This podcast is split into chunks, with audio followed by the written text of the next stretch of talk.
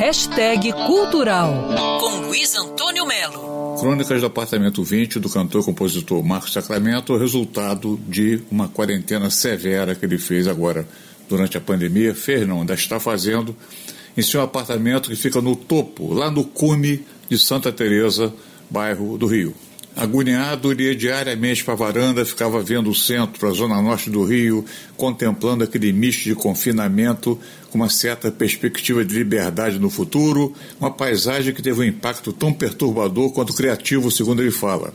Aí vieram as ideias. Bagulho Sinistro, Roda Presa, Morcego, Melodia Triste são alguns dos títulos que ilustram o álbum visual que o cantor está lançando na internet, no YouTube. É só botar lá Crônicas do Apartamento 20, Marcos Sacramento. Um dos versos, na varanda, no barulho, é sinistro o bagulho, ou o sistema bagunçou, me dá um cadinho de oxigênio aí, ou ainda, que perigo, se está resfriado, amigo, não chegue perto de mim. Ele comenta é a tradução do atual estado de espírito de uma civilização.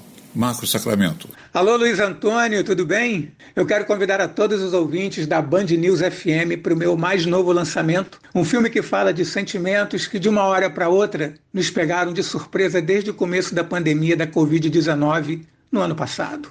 Angústia, medo, perplexidade, solidão, sensações compartilhadas por toda a humanidade que nós traduzimos em música, poesia e imagens, com direção e roteiro de Daniel Lobo e arranjo de direção musical de Daniel Vasques.